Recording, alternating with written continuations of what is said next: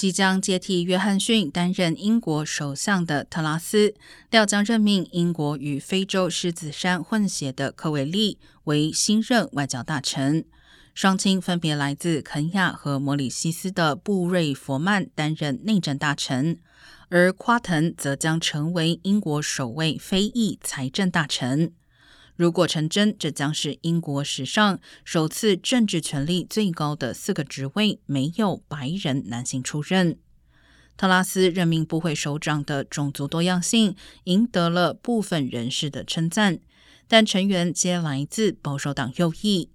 如夸腾曾推动英国快速离开欧盟，布瑞佛曼则曾经说过，学校或许能合法的忽略非常规性别和跨性别学生较喜欢使用的代名词。